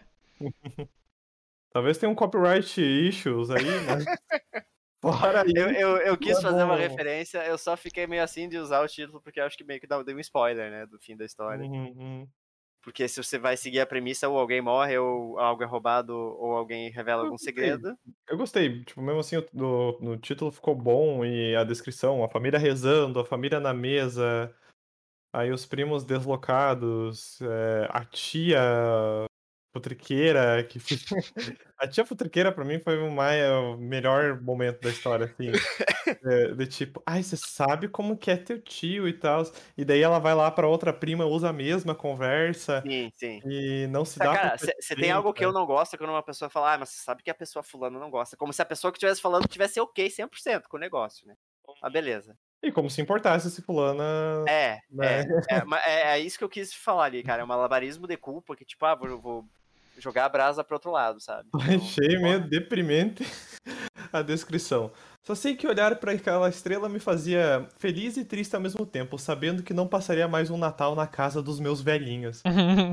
Ah, caralho, hein? Caralho, a pessoa já enterrou os Ah, é, velhinhos. aqui, aqui não, não diz quanto tempo, mas tipo, se passou uns X tempos já desde a morte dos avós, assim. Não Uhum. necessariamente um ano, mas. Tipo, esse é o Uhum. primeiro Natal na casa que não é dos avós, no caso. É, sim. Alguns meses, pelo menos. Eu achei, Mas, eu é. achei também um bom, um bom equilíbrio entre descrição e diálogo. Que, Uhum. ah, Normalmente o João vai mais pra um do que pra outro, né? É. Ele, ele E só o melhor dos dois mundos. teve um diálogo, só que a primeira vez me, me causou uma estranheza, porque foi a primeira vez que aparece a Bia. Eu achei que ela era muito Uhum. mais nova. Não sei porque se foi algo com a forma que, que ela chegou falando, pra mim ela soou como, como. Eu pensei que ela tinha tipo 12 anos, 10 anos. Uhum. E É, aí, talvez seja. Eu falei, o que você tá fazendo? Fez, eu realmente sou meio criança. é, e aí quando ela chegou, que ela quer ir junto, tipo, você tá louca, menina? Que idade você tem pra ir junto? E daí ele fala, teus pais não vão deixar. Digo, Óbvio que não vão deixar a criança dela, mas eu tenho 18. Eu, Opa! Opa! E eu, eu gosto desse diálogo o fa- o fator, o fator, a, a, a síndrome dos 18 anos. A fala ela, mas eu já sou adulta, tenho É. 18. Ah, sure, sure, é claro. E é muito legal, tipo, e o personagem, só que tipo, é engraçado que o Felipe concorda, né? Ah, ela tinha razão, mas mesmo assim não é justificativa, tipo, Sim, sim, pois é. Eu acho muito engraçado essa síndrome de, meu Deus, eu tenho 18 anos, eu posso fazer o que eu quiser, não preciso mais responder pra ninguém. Uhum. Ai. Mas é. Só que eu gostei muito da solução que você deu. Não só pelo roubo da estrela, mas por que ele tá roubando a estrela. Eu, Uhum. eu gostei muito. Então, é Uhum. isso que eu acabei gostando no final. Eu fiz a estrela ter um significado mais importante com ele. Uhum. E daí eu lembrei, poxa, mas tem foto do pessoal da família. Então meio que é, é também um ato de rebeldia no final, né? Uhum. Colocar a foto do, do namorado ali. Então. Que não poderia estar lá, né? é, isso eu gostei exatamente. bastante. Eu também fiquei bem satisfeito com isso no final. Acho que é um dos seus finais mais satisfatórios, assim, de longe. Em questão de, de fechar bem a história, deixar redondinho. É, porque você vê, o, o João muitas vezes não fecha as histórias, né? Não fecha- Nossa, o ca- o call-out brabo agora! É, mas é verdade! Você deixa muito aberto Não, normalmente. Isso ouvindo de alguém que deixou um assassinato sair impune, né? É só um assassinato de gente Não, mas rica, é, é, é- é normal. verdade, é verdade. Eu, eu sei que eu deixei um monte de história em aberto. assim.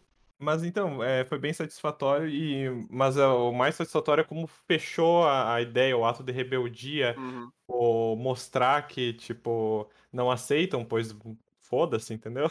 Uhum. E porque é um personagem bem, ah, de certa forma conformado, assim, vou, vou dizer, pela, pelas atitudes dele com a situação da família não aceitar o namoro, né? Uhum.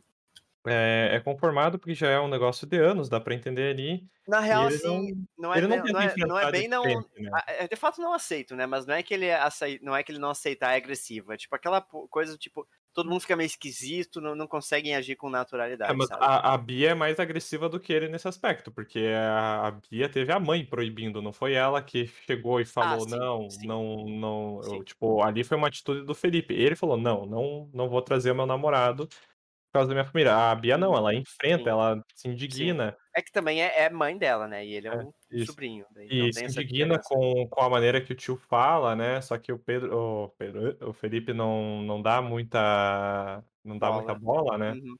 Que é aquilo, né? Tá conformado que dentro da casa dele não É, o, Não, ele, é não que ele também é mais adulto, né, cara, que, Uhum. a, que a Bia. Então, É, não deixa claro quanto, né? Mas ele fala que É, na ponta é. das gerações, uns 20, 20 e poucos 20 e anos. tantos, é, 20 e tantos. Aham.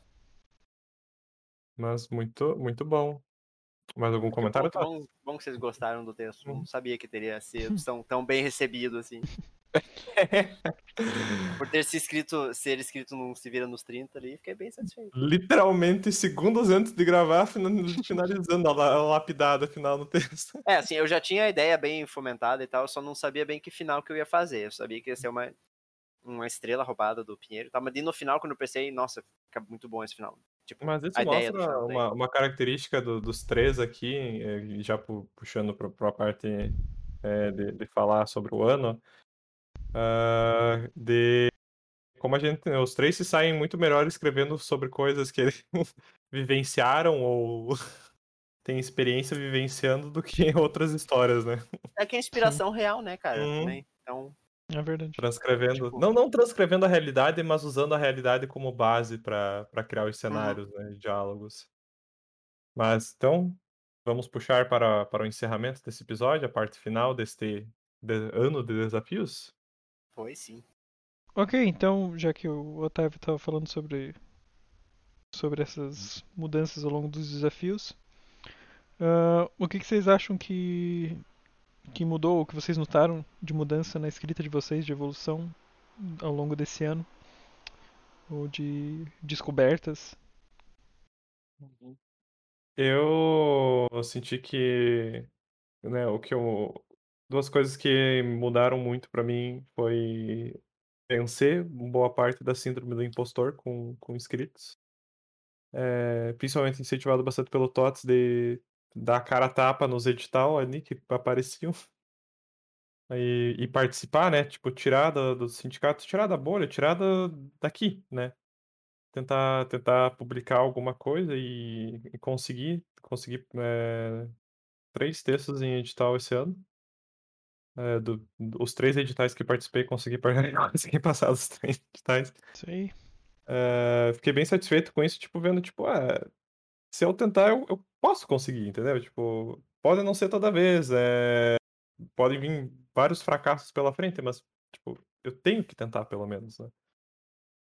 E a questão dos, dos diálogos, na questão do, do que eu mais tenho receio, eu sinto que tô melhorando bastante em, em diálogo de texto. Ainda tem bastante coisa que fica truncada, mas eu sinto que eu tô conseguindo desenvolver melhor a minha voz narrativa, o que eu tenho, o que é, né, se chamaria de meu estilo de escrita. É, muito influenciado por ter conseguido ler mais livros esse ano também, né? E ter mais Uhum. contato com, com os textos de vocês dois e de outros autores.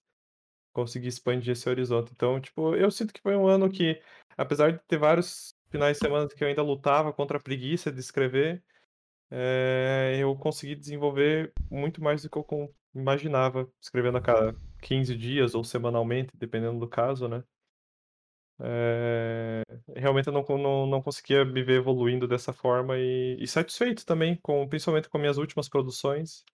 Estou genuinamente satisfeito com, com o que venho escrevendo. Não teve mais algum desafio que eu fiquei tipo, ah, um, um, um bode do texto, como o Tots já disse em outro episódio. tipo, não me vejo mais assim. Tipo, eu me vejo, tipo, se é pra eu escrever, é pra ser um texto que pelo menos eu fique satisfeito com aquilo e sinta que não foi qualquer coisa. Entendeu? Isso. Sim, pra, pra, pra mim uma das coisas foi isso que a gente tava falando agora do de escrever mais baseado em experiências próprias ou, ou em lugares uh, conhecidos e, e, perceber como isso melhora realmente o, os textos. Então, tipo, cada vez, lá, se, for, se eu for indo mais atrás nos textos que eu escrevi há muitos anos, era sempre um cenário muito influenciado por, por autores internacionais ou por filmes, né? Então era sempre, sei lá, uma cidade estadunidense, uma cidade europeia, né? por mais que fosse fictícia, né? É, era uhum. algo assim. E e os personagens também, né? Era tipo, ah, sei lá, quando eu comecei a escrever era clones do Harry Potter, né? Essas coisas assim. Então, e quanto mais eu venho puxando para histórias que se passam no Brasil, histórias que se passam no sul do Brasil, histórias que se passam na minha cidade, sabe? É, vou ficando mais feliz com, com o resultado, né? E, vejo, e acho que um, um, um exemplo bom disso também é a, a Natália Borges Polesso, né? Que a gente uhum. viu os contos, histórias e os livros dela. Como fica bom, né? O, o, o diálogo, né? Como ficam uhum. autênticos, uhum. assim, né? E, as histórias dela, a maioria se passam. Eu não lembro de nenhuma que não se passava no, no sul. Uhum. Um... uma grande inspiração para nós três, né? Se for ver Sim, bem. Também é. a grande descoberta do ano. Um... E o que, que era outra coisa que eu ia falar? Ah, sim, e, tam e também a parte do, dos editais ali, que foi, para mim, o mais interessante foi fazer textos caberem, caberem nos editais e, e toda a parte de polir o texto, que era algo que eu antes não tinha muito costume de fazer. E, e os dois editais que eu fiz eu tive que uh, lutar muito com o tamanho do texto, reescrever muita coisa. E foi uma experiência muito boa, assim, de ver como o texto melhora depois de fazer isso, assim, porque às vezes por mais que você termine o texto, você está satisfeito. E quando você não tem essa exigência de, sei lá, tirar às vezes 20% do texto, uh, às, às, vezes você acaba não não atingindo o potencial né, máximo do texto ali, porque você não vai não vai mais mexer. Às vezes você tem um preciosismo, né, de não querer mexer, uhum. achando que tá bom assim. Kill your darlings, né? É. Ah, e, é, e é difícil lapidar por conta também, né, cara? É, tipo, você lapidar o teu texto sem auxílio de um revisor externo. De, Sim. Né? Porque é angustiante, tipo, tu, quando tu pensa que tu já viu de tudo, vem mais alguma coisa para você arrumar ou, ou, mudar. E tu, João? agora, agora ficou por último. Bom, uh, isso que o Tots falou de, de escrever mais inspirado com questão regionalista é verdade.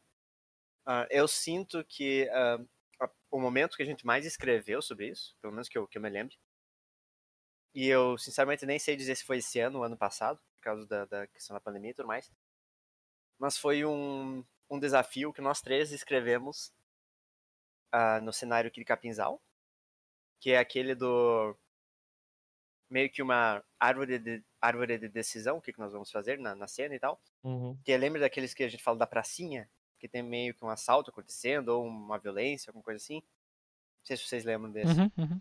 Uhum. Hum, ah, eu acho que naquela época foi o momento que, pelo menos que eu senti que a gente estava mais escrevendo com um cunho regionalista, assim. Otávio também estava escrevendo aquele texto do, do, do, tal do amigo José e tal, aquela história que, inclusive, uhum. nós não sabemos o fim ainda, como termina. Uh... uh, mas eu sinto que isso foi uma um, um, um eixo de virada, assim, para voltar a escrever coisas mais do cunho mais cotidiano, porque eu sempre fui de escrever bastante fantasia, bastante ficção, bastante de, desse tipo de conto para se pensar, até como o Todd descreveu os, os, os cenários internacionais, né, inspirados em alguma cidade geralmente estadunidense ou europeia e assim vai usando nomes como, sei lá, Brian ou James ou qualquer coisa assim.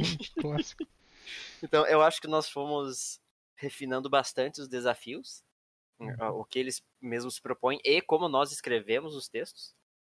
Uh, eu senti que eu melhorei bastante no quesito do diálogo. Eu ainda sinto dificuldade, claro, mas eu ainda acho que eu melhorei bastante. Eu sinto que eu melhorei bastante. Ainda mais que vocês comentaram que nesse aqui eu fiz um equilíbrio bom entre descrição e diálogo.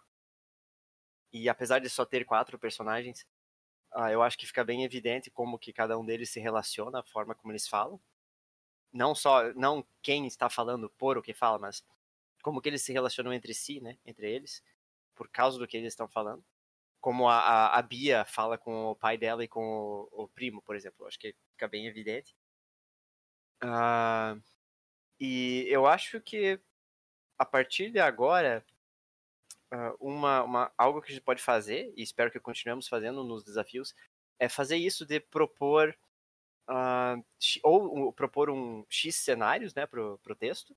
A, a, história pode ser a mesma, ah, passa na, na véspera de Natal. Mas aí você pode dar cenários para a pessoa escolher, ou colocar mais de um possível ponto bônus. Mas escolher, eu achei legal essa questão de ter de nós termos alternativas para construir a história, sabe? a, é, é, engraçado como um limitante pode até ser mais inspirador também, porque você vê as outras opções que você tem e você ou uh, se, se acaba escolhendo a que você tem já talvez uma ideia pré-construída, ou que a que você acha mais interessante. Então, uhum. isso é uhum. algo que eu, que eu gostei bastante, que começou a, a vir para os nossos desafios. E eu acho que quem trouxe isso a primeira vez foi a Lígia. Uhum. Que uhum. eu lembro o desafio que no, do Mário primeiro... Alberto foi. Isso, no desafio do Mario Alberto, ela deu acho que umas, umas cinco, uma, pelo menos umas cinco restrições, assim, para o Mario Alberto e para a história, e foi bem legal. E teve algum desses últimos desafios, até relativamente recentes, que eu não sei quem de nós foi, mas acho que não fui eu, que propôs um assim também e deu X opções. Não sei se era X opções para a parte principal da história ou para os pontos bônus, que eu achei bem legal. Então, essa nós acabamos tendo meio que uma mistura de, de caminhos a serem seguidos que vai dar, no final, uma história bem diferente. Uhum. E de fato finalizamos o bingo aqui dessa, desse desafio, porque cada um pegou um ponto bônus diferente. Uhum. Né? Então. O que normalmente não acontece. O que é bem, é bem difícil acontecer. É, quando tem um desafio que relativamente é, é, relativamente difícil de se escrever, meio que todo mundo acaba indo pelo mesmo caminho, né? Mas uhum. esse foi. Uh, vou... O cenário meu e do Otávio foi bem parecido, a questão do cenário da, da história. Uhum. Mas o, o rumo da história é bem, acaba sendo diferente, né? Por causa do. E também não é a primeira vez que a gente faz isso. É, é, isso também é Eu vou fazer um meia-culpa aqui e dizer que o meu ponto bônus foi mais ou menos, porque o que dizia ali era que acabou de morrer alguém famoso da família. E quem é. morre no é, meu é o Carlos, e ele morre no final. e ele não é necessariamente da família, né? Teve um acabou ah. ali. Acabou. Pra acabou. Flávia ele é, né? Da Flávia, é, é. muito bom. Mas tem a, o Martim e a Cláudia ali. É, tem o Martim e a Cláudia. Tá safe, tá Acabaram de morrer 20 anos atrás. É, tá ótimo. Lembro como se fosse ontem é. que eu cortei. Eu falei, ah, não, pera. Já 20 anos era em 2001, tava caindo as torres gêmeas, mano. Foi é. ontem. Muito bom. Ah, cara, eu, eu acho que, assim, esse foi um longo, mas ao mesmo tempo passou tão rápido, né? O ano Eu acho que foi um, um excelente episódio para finalizar os contos foi, do ano. Foi, foi. O Natal, ele encerra bem as coisas, né? Não, não, não sim só pela temática, mas tipo, acho que todos os três contos foram muito bons, uhum. assim, o, o, rendeu bastante, sabe? Uhum. Sim. E, né, a gente encerra um ano cheio agora, uma temporada cheia do sindicato, bem de... Uhum. Pela parte de desafios, ainda temos um episódio especial para encerrar de fato o ano, né? Temos uma, uma carta na manga. Uhum. Em caso não vá ao ar, infelizmente, né, gente? Aconteceu. e eu vou eu queria aproveitar aqui no, na, uma pequena sessão off-topic ainda antes de, de encerrar. Eu também tenho uma sessão claro, off-topic. Vamos lá, um, um o... último off-topic do ano. Eu, eu tenho um livro para falar, mas eu não vou falar aqui, eu vou deixar para o próximo episódio, que vai ser o um episódio sobre livros. uh, então eu vou aproveitar e falar de jogo, já que não vai ter jogo não vai ter jogo esse ano? Não vai ter filme. de jogo e de filme. É, e duas indicações de jogo. Uh, uma delas que eu acho que o João vai gostar muito, hum. que se chama The Artful Escape. Uh, e é, Tem é um jogo. Steam? Deve ter, cara. Eu diria que sim. Eu, eu, eu, joguei no, no Game Pass, mas. Que é, é um jogo muito musical. Tem. E é basicamente sobre um, um, um guri que ele é tipo neto, não, não sei, não lembro se é neto ou sobrinho, de, tipo, de uma lenda do folk music. E ele tá pre- prestes a fazer um, um show em que ele vai tocar as músicas desse do vou dizer que é tio, mas não tenho Uhum. certeza, acho que é o tio dele. E ele supostamente vai tocar só músicas do tio, assim, mas ele tá tendo uma crise de identidade, assim, ne- nesse momento da vida dele. E daí ele meio que acaba entrando numa jornada psicodélica pelo universo e de autodescoberta de quem é Tô vendo ele, que é bem, bem colorido é, quem é ele, qual é a música dele e é bem interessante. E o jogo foi idealizado por um por um artista, por um músico australiano. Ah, E agora eu esqueci, eu sabia o nome do cara. Deixa eu só ver. Ele tem um nome engraçado assim, tipo Johnny, Banana. Não, Johnny Galvatron. É, mas é um jogo bem bonito e, e Uhum. uma trilha sonora bem legal. Assim, é um jogo bem facinho de se jogar, não tem muita. Não tem muito mistério. Você assim. terminou o jogo? Terminator. É bem curto também, é tipo, sei lá, 3 horas, talvez. Nossa. Mas aí, quem gosta de música vale a pena conferir porque ele faz coisas bem diferentes, assim. É, Uhum. é legal. E o outro que provavelmente vai ser o meu Game of the Year, que se chama Forgotten City, The Forgotten City, que é incrível, cara. É tipo, é, é, para quem gosta de história, é um dos melhores jogos assim que saiu esse ano. E especialmente diálogos assim, são diálogos muito bem escritos e gira em torno de uma premissa muito interessante que é você é um personagem que acabou você ah, se vê numa ruína de uma cidade romana antiga e Já você gostei. volta no tempo para quando aquela para época da cidade mesmo e essa cidade tem uma coisa curiosa que é ela tem uma regra que se chama The Golden Rule, né, a regra dourada, que é qualquer pessoa que cometeu um pecado nessa cidade, todo mundo na cidade, todos os habitantes viram viram ouro. Então é tipo uma mistura do, do toque de Midas lá, né? com- Uhum. E, e só que essa cidade só tem 22 habitantes. Ah, e a premissa do jogo é que você chega lá e se você cometer um pecado também, todo mundo vira vira vira ouro.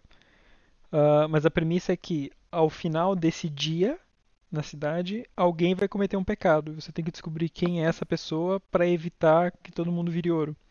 Uhum. E tem um, um, um loop temporal. É, então toda vez que alguém ah, comete um pecado, rola um time loop e volta e você tenta de novo, né? Uhum. E, e basicamente a premissa é essa. Mas tem tipo uns personagens muito incríveis e diálogos muito bons. Tem tipo um, um- um filósofo que aquele diálogo eu acho que é provavelmente o meu diálogo favorito de qualquer jogo. Assim, ele tem uma discussão Nossa. super profunda de filosofia com você aplicando o método socrático. É inacreditável assim, cara. Eu acho Vale muito a pena. E também é um jogo curto, assim, é tipo. Eu não sei se chegou a dar 8 horas, talvez, com todos os finais. Tem vários finais diferentes. Você consegue todos os finais numa, num, só game, numa só jogada? Ou... Ah, sim, na verdade, sim. Tu, tu pode dar load no, no, no teu último save e, e, e E, conseguir. pegar dali em diante? É. Uhum. É bem tranquilo, assim, pegar os finais. Eu, tipo, É. peguei um. Só teve um dos finais, assim, que, tava, que eu achei um pouco difícil, porque ele é meio que. Sim, são quatro finais, mas na verdade são três, porque dois deles são uma leve variação, e daí um desses que era uma variação, eu tive que procurar como fazer, porque eu não tinha, não tinha conseguido, assim, mas não é grande coisa. Não, mas se é só um dos finais, é, é menos mal, né, É. cara? O problema é quando é vários dos finais. Tem que platinar o jogo, Otávio. Uhum. se fala muito no, no jogo sobre o, o egoísmo, sobre esse negócio da, da, da Golden Rule, né? Que Uhum. Ba- basicamente existe uma frase no jogo que é quando alguém quebra a Golden Rule, tem uma voz que fala The many shall suffer for the sins of the one. Todos vão sofrer pelo pecado de um. Então rola muito esse esse tema, né, de sobre egoísmo e sobre comunidade. E tem uma hora que tem um dos personagens que tá desabafando sobre isso, assim, né? Sobre as pessoas que não. Que não. Não pensam nas outras. não pensam nas outras. E daí você tem uma opção de diálogo que é tipo: I know I lived through a pandemic. e, e aí, e daí se você fala isso, que assim, você sobreviveu a uma pandemia, o personagem fala, ah, ok, então você sabe, porque tipo, na Roma antiga, eles também passaram por isso, tá ligado? Eles sabem o que é uma pandemia, eles sabem o que. Então, tipo, é muito engraçado, cara. Muito bom. Ficou aí então as duas últimas indicações de jogos do ano, né? Isso aí. Né? Porque a de livro vai aguardar. Vai ser E eu já acho que já sei até qual livro que é. Eu queria dizer que eu fui assistir House of Gucci esses dias no cinema. Hum, Era É. pra ter tido a companhia de mais dois, mas não foram, Não rolou, né? que é o casal feliz. Mas foi, foi uma experiência bem interessante porque eu não sabia de nada sobre o que seria o filme. Eu imaginei que seria sobre a família Gucci e tal, mas eu não eu não Pra quem não tá sabendo, pra quem é perdido na história igual a eu e não tá sabendo do que que é, vai ter um mini spoiler do filme, que é a premissa do filme, que é o Maurizio Gucci, que é o personagem principal da família, é, acaba sendo assassinado, e o filme inteiro é a- a história de como que isso aconteceu, como que se sucedeu. Isso é um spoiler da vida real. É, pois é. Ok. Mas é, assim, quando eu fui assistir o filme, eu não sabia. Não, eu também não sabia, eu tô descobrindo agora que ele tinha, nem sabia Ah, quem era. desculpa, cara. Então, eu achei que você Não, soubesse. eu falei, spoiler da vida real, não me importa. É, é o spoiler da vida real. O assassinato dele aconteceu no- em 95, então eu achei até, Uhum. até fiquei abismado que, que, que- E por que, que o assassinato dele aconteceu, João? Ah, não vou dizer o porquê, né? Daí o Ah, pessoal mas eu, assiste o filme. eu, eu fui ler a sinopse do filme e tava na sinopse isso já. Não, mas é- eu sou uma pessoa que não lê sinopse, cara. Eu não Uhum. gosto de ver sinopse, não gosto de ver trailer, não gosto de. O Uhum, menor spoiler de filme eu não gosto. E pra mim, Uhum. sinopse é spoiler. É verdade. Ah, enfim. E daí eu, eu fui ver o filme, só eu e a minha irmã, e literalmente só tinha eu e a minha irmã na sala de cinema todos. Só nós dois. Hum. Duas pessoas. engraçado. Provavelmente porque era legendado o filme. E o pessoal do que não gosta. Ah, e fomos ver, assim, e eu gostei, eu gostei bastante do filme. Eu fiquei bem impressionado, assim, porque eu não esperava isso de um filme que é meio. Como se diz? Não chega a ser uma biografia, não chega a ser um documentário. Mas Ah, ele tem um pouco. Uhum. É, ele é baseado em fatos reais. Ele tem um pouco da vibe a rede social, assim, pra quem assistiu. Hum, Só sim. que é, é bem diferente porque a temática é, é diferente também, né? Mas a, a vibe Uhum. me lembrou bastante a rede social e é um filme que eu gostei bastante também. Lady Gaga é sempre, sempre bom. né? É, e a Lady Gaga tá. O elenco do filme é muito bom, cara. O, pra mim, acho que um dos personagens favoritos em questão de atuação foi o, o Jared Leto. Que ele é- foi muito bom no papel. Eu acabei lendo depois que ele recebeu críticas, porque disseram que ah, o, o Paulo Gucci, que é o irmão do Maurício, não era tão excêntrico assim e tal. Então o pessoal meio Uhum. que desceu um Cagou pouco. em cima. É, Uhum. cagou em cima da, da interpretação, mas como personagem eu, me diverti. Então, Uhum. além de um filme ser informativo, acho que ele, é a proposta ser ah, um entretenimento, né? E isso, Isso. ele acho que foi meu, minha Entregou. interpretação favorita. Uhum. né? Boa. Então tá aí a recomendação House of Gucci. Então é isso. Então, muito obrigado a todos eh, por prestigiarem o último desafio desse ano. Teremos eh, divulgando o primeiro desafio em janeiro, eu acho. Uhum, uhum. É, Vamos deixar para ano que vem o, o desafio da próxima É. leva. Ah, enquanto isso, se quiserem entrar em contato, podem sempre mandar e-mail para o sindicatosescritores.gmail.com deixar o seu comentário também lá no blog sindicatodesescritores.wordpress.com ou falar com a gente pelo Twitter e Instagram arroba Sindicato dos Escritores. Tem também o nosso canal no YouTube, se você procurar lá Sindicato dos Escritores, vai achar os, os episódios dos últimos dois meses, mais ou menos, estão lá. Por aí. E pode deixar lá também, pode subscrever e dar o, o seu like. Aliás, também se tiver, se você ouvir no, no Apple Podcasts ou algum outro serviço que permita dar review, também pode deixar estrelinhas, que, que ajuda bastante. E recomendar para os amigos também, já que agora E inimigo. E pros os inimigos. inimigos, é. E agora que a gente já tem pelo menos um ano nas costas, acho que já já dá para recomendar, né? Já tá melhorzinho. Né? Já, Já né? tá Já, já melhorzinho, tem, já já tá tem uma cara saudável. Saudade! Ah, Já, já tá apresentável. dá para apresentar para os amigos. pra já dá para apresentar levar pra na festa família. de Natal. Já dá para é. Muito bom. É, mas é isso. E temos então na semana que vem um episódio com os livros, não necessariamente desse ano, mas livros desse que nós lemos esse Uhum. ano, que gostamos Uhum. e vamos falar um pouco sobre eles. E então são basicamente recomendações. Se você tiver Também recomendações de livros que você leu esse ano também manda pra gente. E, e acho que é isso. Uhum. Então, até a próxima. Até a próxima, Até a galera. próxima, Feliz pessoal. Natal a Feliz, todos. Feliz E Natal! continuam Feliz- escrevendo. Oh, Sim. Abra a felicidade. É, e quem puder, roube alguma coisa da árvore de Natal aí, mande foto pra gente. É, Ah, se tiver família tem uma de magnata. Amelie Polan aí. E se tiver família magnata, proteja sempre a classe média. Proteja sempre o convidado de classe média. Socorro. Falou. Até mais. então.